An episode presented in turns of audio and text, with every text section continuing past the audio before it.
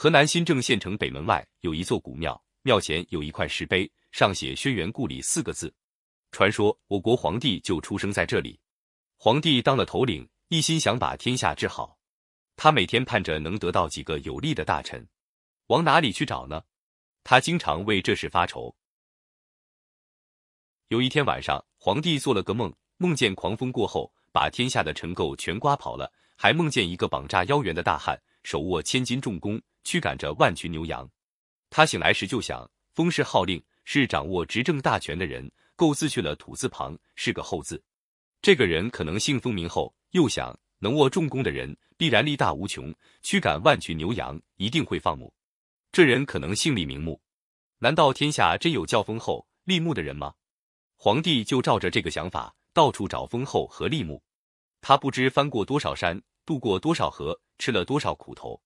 有一天，皇帝来到襄城县的野地里，正遇上风雪天，迷失了方向，又冷又饿。正在这时，有一个小孩牵着一匹马走了过来。皇帝上前问了路，就按照这个小孩的指点，终于在东海边上找到了封后，在湖北云梦泽畔找到了立木。皇帝让他们一个当宰相，一个当大将。后来，皇帝战胜了蚩尤，天下也太平了。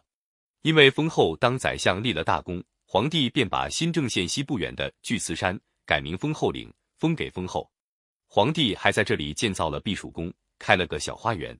山下皇帝印马的地方叫饮马泉，山口叫皇帝口。他常来这里游玩。从此，皇帝就把国都定在新郑县了。这天，他从避暑宫到山脚下散步，看见沟底有一个放羊老汉，他就走过去问放羊老汉：“老人家，我想治理好国家。”你有什么好的办法吗？放羊老汉问他：“你是真心实意啊，还是虚心假意？”皇帝说：“我是真心实意向您求教。”放羊老汉说：“那好，若是真心实意，你就斋戒七天，然后一个人步行到翠龟河边，就可以得到宝书一本，神图一张。”老汉说完就不见了。皇帝按放羊老汉的嘱咐，恭恭敬敬斋戒七日，带兵出发了。他翻山越岭，来到翠龟河边时，只见一条大鱼逆水上游。一翻身就不见了，河面上果然现出了一张绿底红字的图画和一本红皮书。他正要上前去拿，一只仙鹤从空中飞来，衔起宝书神图，顺着皇帝走来的路飞走了。皇帝一见就拼命追赶，仙鹤好像故意引逗他，飞得又低又慢，一直不离开皇帝。皇帝的鞋跑掉了，光着脚踩在树杈子、野鸡篱上，扎得鲜血直流，衣服也挂破了。他披散着头发，满脸灰尘，一直紧追不放，一直追到第二天天刚亮，他累得腰酸腿疼，头晕眼花。可是他定睛一看，仙鹤却不见了。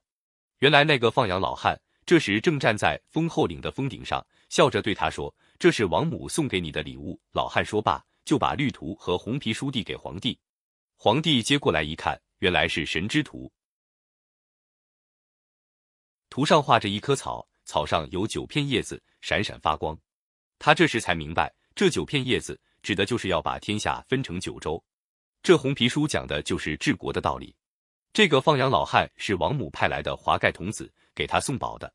为了纪念王母娘娘，皇帝就在丰后岭东坡半山腰上建造了王母娘娘庙。此后，皇帝照着宝书上的话，带领老百姓垦荒、种田、修房、盖屋、行立法、制医药。老百姓也慢慢过上安生日子了。